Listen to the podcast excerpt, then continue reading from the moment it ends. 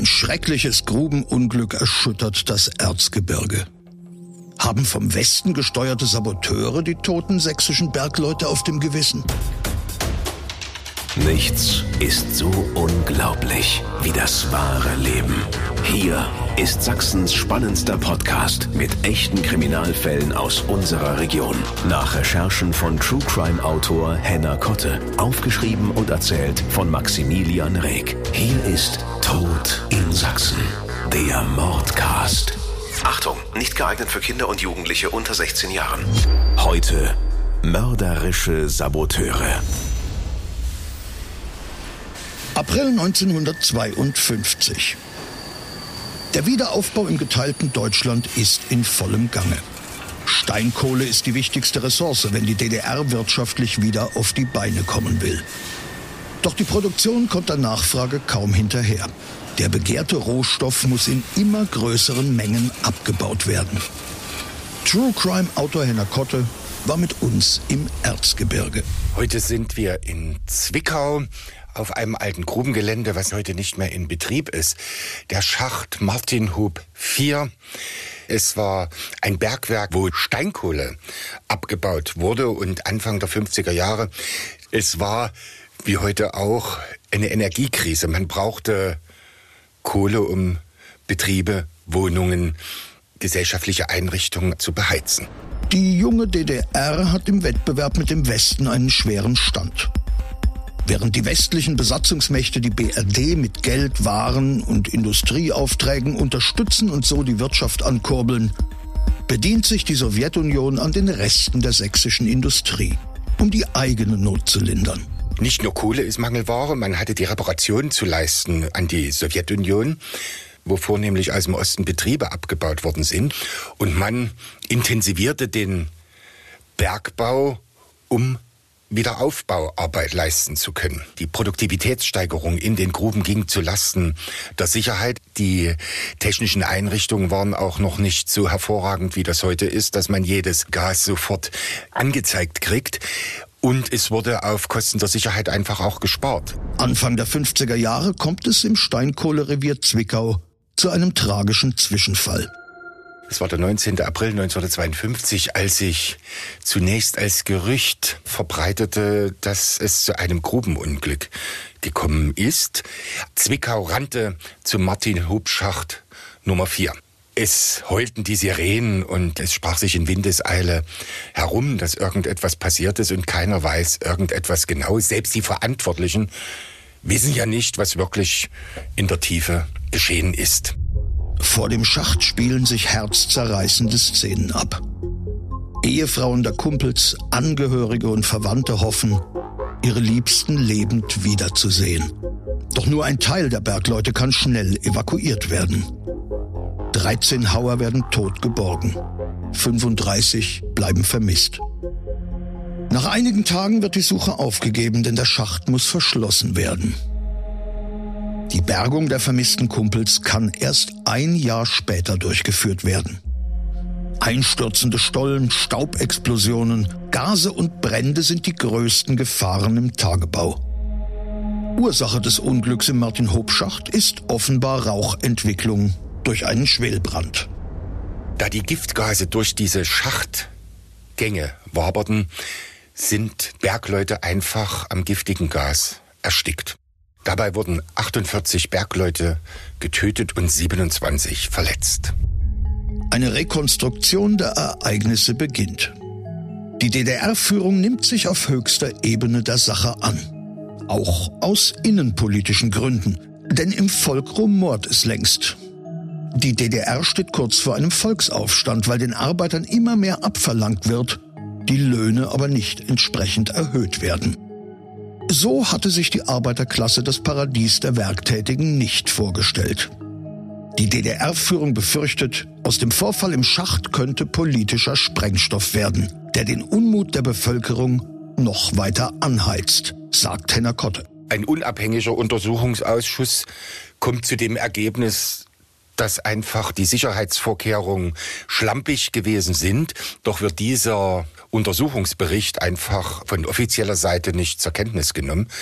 Die Ermittlungsarbeiten werden dem Ministerium für Staatssicherheit übergeben, denn es ist im Sozialismus schwer vorstellbar, dass Schlamperei zu Todesfällen führt. Hier muss jemand bewusst am Werke gewesen sein und das kann niemand anderes sein als der Klassenfeind. Der Klassenfeind hat die sozialistische Aufbauarbeit sabotiert. Wenn das Unglück auf Sabotage zurückzuführen ist, sind die Toten, die zu beklagen sind, Opfer des Klassenfeindes und damit liegt im vermittelten Sinne ein Tötungsverbrechen vor und für dieses müssen Schuldige gefunden werden. Am 19. April hatte der junge und unerfahrene Brandspürer Schmitz gegen 6 Uhr morgens Brandwetter im Schacht festgestellt, also eine Rauchgasentwicklung.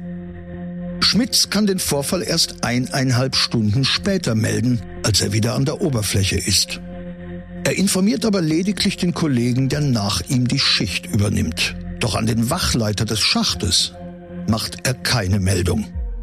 Der erfährt erst um kurz nach neun durch den dann diensthabenden Brandspürer, dass Rauch im Schacht steht. Doch da ist es bereits zu spät, um die Katastrophe zu verhindern. Für die Stasi steht fest, Schmitz ist schuld. Es kommt zu ersten Verhaftungen. Unter den Verhafteten ist Brandspürer Schmitz.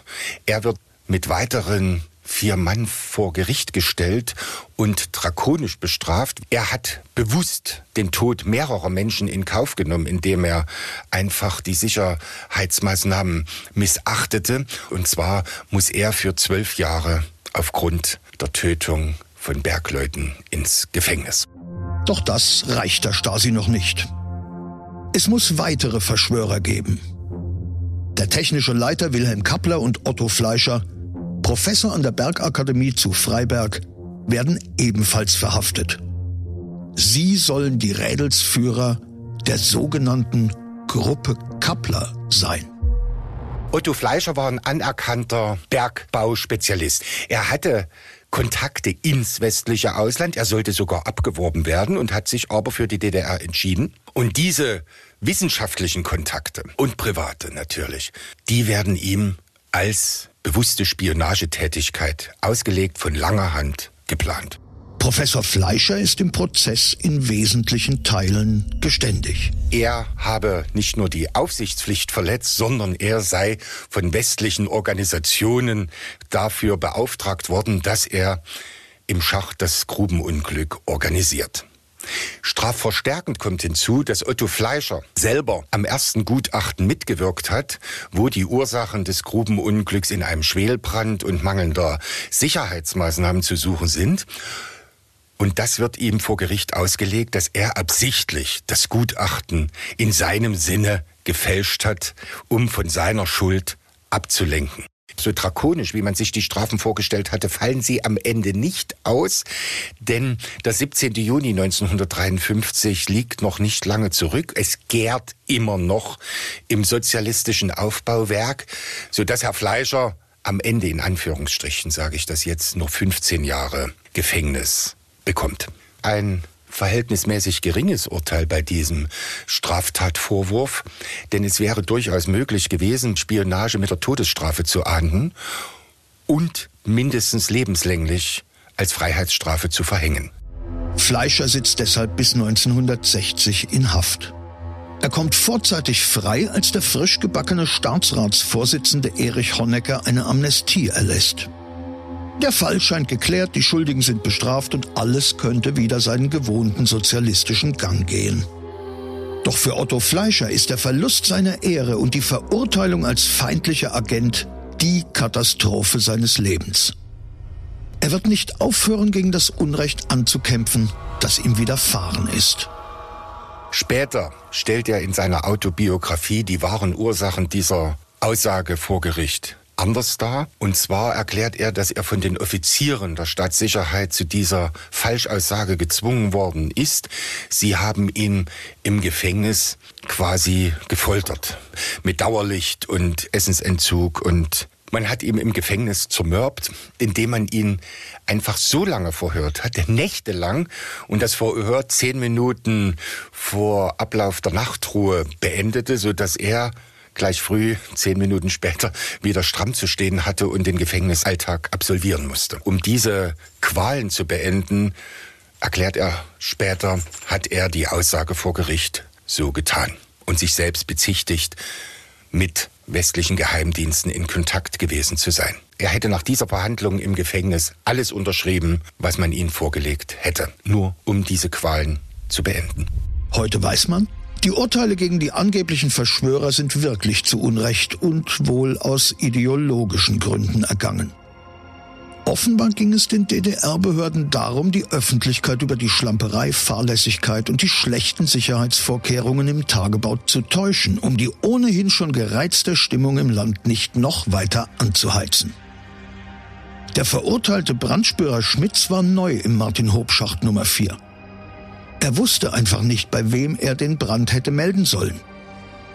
Eine vorsätzliche Tötung hätte man ihm nicht vorwerfen dürfen. Auch Professor Fleischer ist nachweislich zu Unrecht verurteilt worden. Besonders tragisch, die Wiederherstellung seiner Ehre findet erst nach seinem Tode statt, sagt True Crime Autor Henna Kotte. Er ist 1901 geboren und stirbt 1989 das Urteil wird 1991 aufgehoben. Er hat es leider nicht mehr erleben dürfen. Tod in Sachsen. Der Mordcast. Der Podcast mit echten Kriminalfällen aus Sachsen. Alle Folgen jetzt überall, wo es Podcasts gibt. Autor und Erzähler Maximilian Reg. Recherche True Crime Autor Henna Kotte. Tod in Sachsen. Der Mordcast ist eine Produktion von Regiocast, deutsches Radiounternehmen.